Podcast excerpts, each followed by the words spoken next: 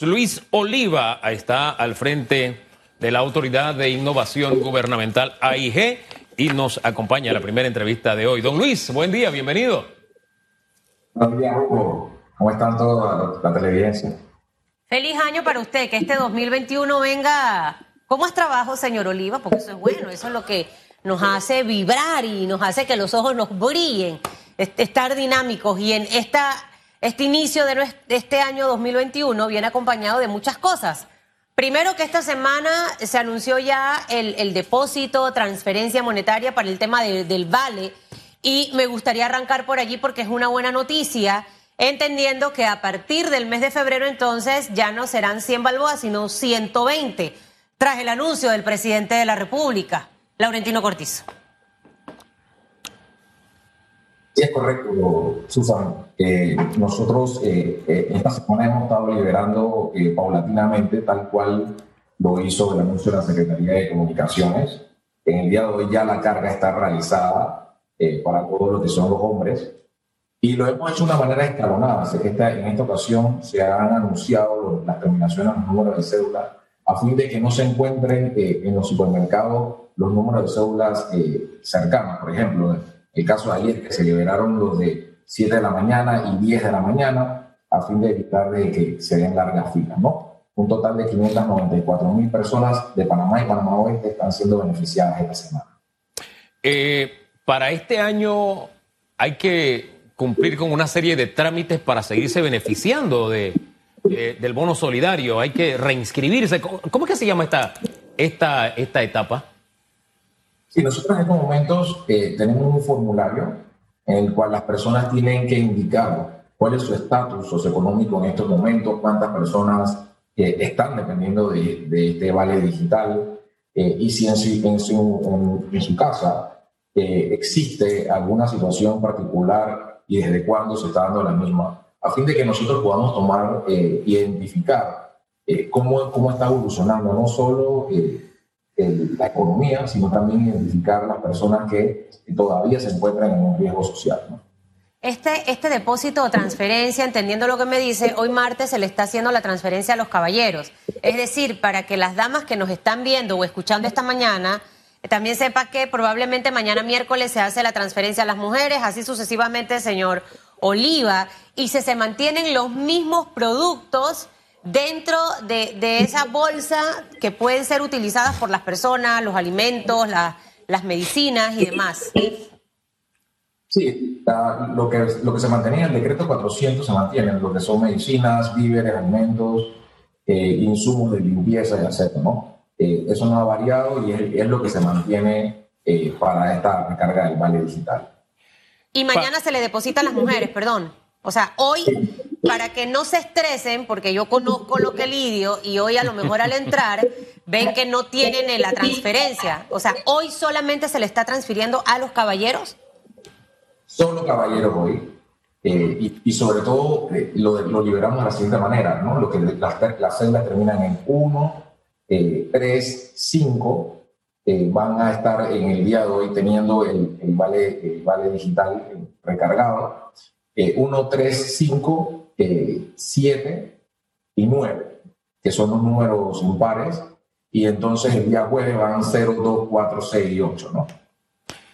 La única forma de avanzar en la vida como persona y como país es estar pendiente de una hoja de ruta, saber lo que has hecho, lo que has hecho bien, lo que tienes que mejorar, los retos que quedan por delante. Es la única forma. Y menciono esto porque los profetas del desastre profesionales, como les llamo yo, hubo uno que me dijo, gran cosa esto de, que nos reconocieron a nivel internacional el pago del bono por la cédula, gran cosa, es que no nos alcanza. A veces no tenemos, no dimensionamos lo que como país hacemos bien. Y hago mención de esto porque muchos países han querido hacer lo que Panamá ha logrado y no han podido. ¿Ah? La cuantía, bueno, se va a mejorar, qué buena noticia. Si fuera más, mucho mejor.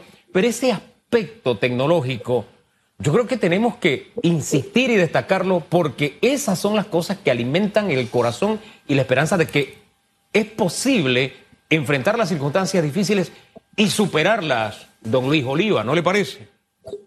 No, total, y te puedo decir que, que esto ha sido un trabajo en equipo.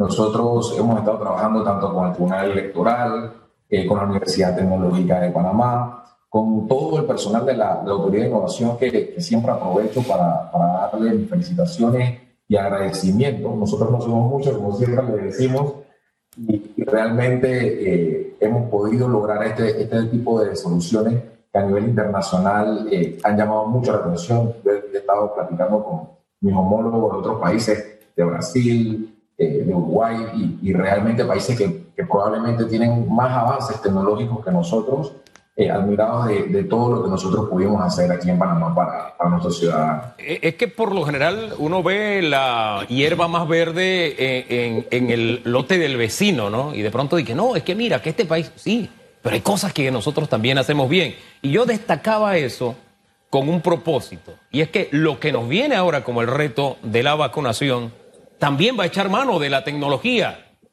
Y ahí es donde quiero que entremos en la fase de orientación, señor Oliva.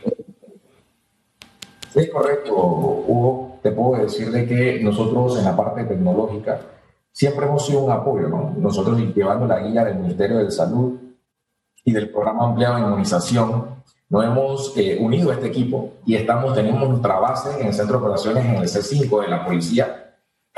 En este momento está trabajando también de la mano con nosotros y esto se ha desarrollado en cuatro etapas.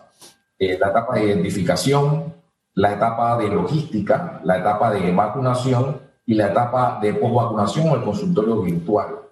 Básicamente toda esta plataforma tecnológica consensuada con la empresa Pfizer eh, con la cual hemos mostrado todos nuestros planes y ellos también nos han elogiado mucho, indicando de que el plan de Panamá es uno de los mejores que ellos han, han, visto en todo lo que se, se, refiere no solo en la planificación, sino también en el uso de las plataformas tecnológicas, Hugo, porque nosotros, eh, una vez llegan estas vacunas a Panamá, ellas traen un sensor de temperatura, el cual Pfizer hasta ese momento se hace cargo de la, de la carga y en ese momento es responsabilidad del gobierno nacional eh, darle la trazabilidad a las temperaturas, porque como hemos venido diciendo, eh, estas vacunas tienen eh, un, un, tema de temperatura que la cadena de frío no se debe romper. Y en los momentos en que están las, en sus diferentes fases de temperatura, es importante que se alerte. en el C5, por ejemplo, nosotros una vez se rompe la cadena de frío de, de menos 70, esta vacuna tiene que estar entre 2 y 8 grados y no más de 5 días. Entonces hay ciertas limitantes que nosotros tenemos que ir identificando. Igualmente en esta plataforma lo que hemos desarrollado es que una vez eh, el ciudadano va a vacunarse, nosotros estamos identificando el lote de la vacuna, qué enfermera le va a poner la vacuna y en qué lugar se puso la vacuna.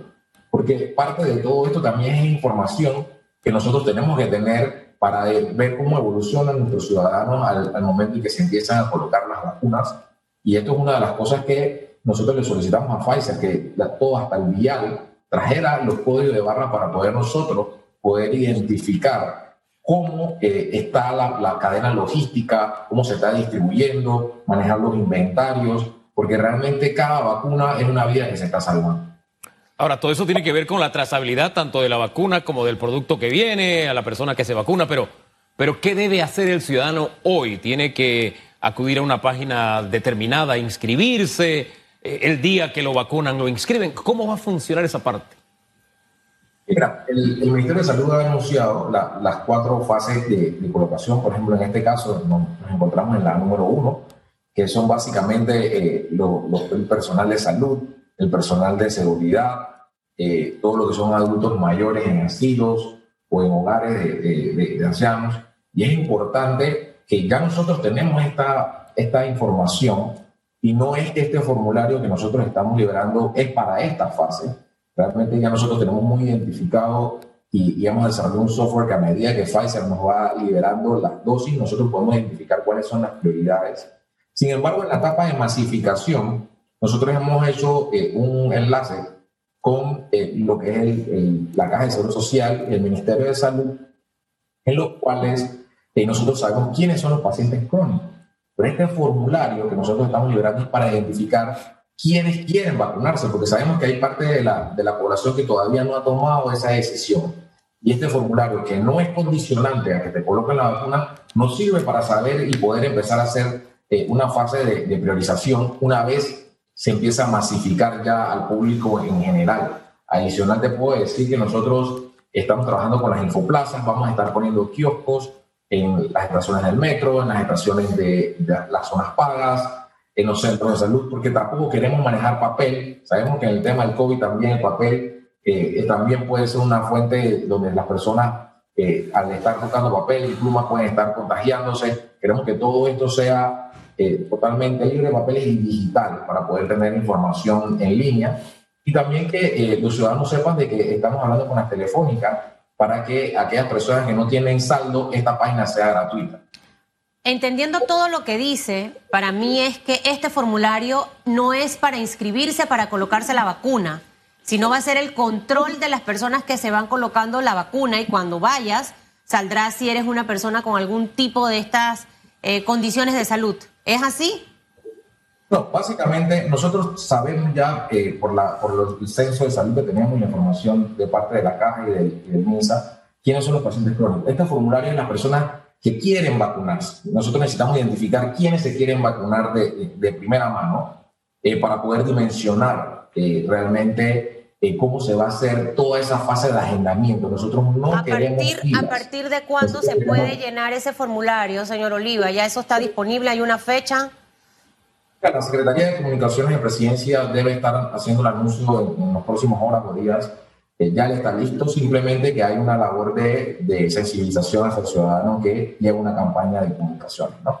Pero sí es importante y quiero recalcar que todo esto es para la fase de organización, el momento de que se masifique, para evitar filas, para poder tener eh, eh, un sistema de agendamiento en donde los ciudadanos van a poder saber en qué fase se encuentran, agendar sus citas, saber en qué instalaciones van a estar eh, colocándose las vacunas, y poder dimensionar de esta manera nos permite de que el ciudadano esté en constante monitoreo. Una vez llenas el formulario, después dentro de la página de Panamá Digital nosotros te vamos a, ir orientando para que sepas en qué fase estás, eh, en qué momento te toca la segunda dosis, eh, dónde son los lugares eh, o, los números donde yo puedo llamar para agendar mi, mi cita de vacunación. Y realmente el, el, esto va a ir en camino. Todo este proceso de vacunación va a llevar meses y mientras más organizados estemos, eh, mejor eh, vamos a, a, poder llegar a, a, a, todos los ciudadanos. Se acabó el tiempo, nada más me dice sí o no. ¿Quienes no se inscriban en este formulario no se pueden poner la vacuna? No es condicionante, no es condicionante. Ok, ok. Gracias, don Luis. Qué manera de comenzar este martes con esa excelente noticia y orientación. Y seguiremos orientando, don Luis, bien por lo que hace la IG, bien por la participación de las telefónicas bien porque si todos caminamos en la misma dirección lograremos éxito. Esto se trata de un proyecto país, de eso se trata. Gracias, que tenga buen día.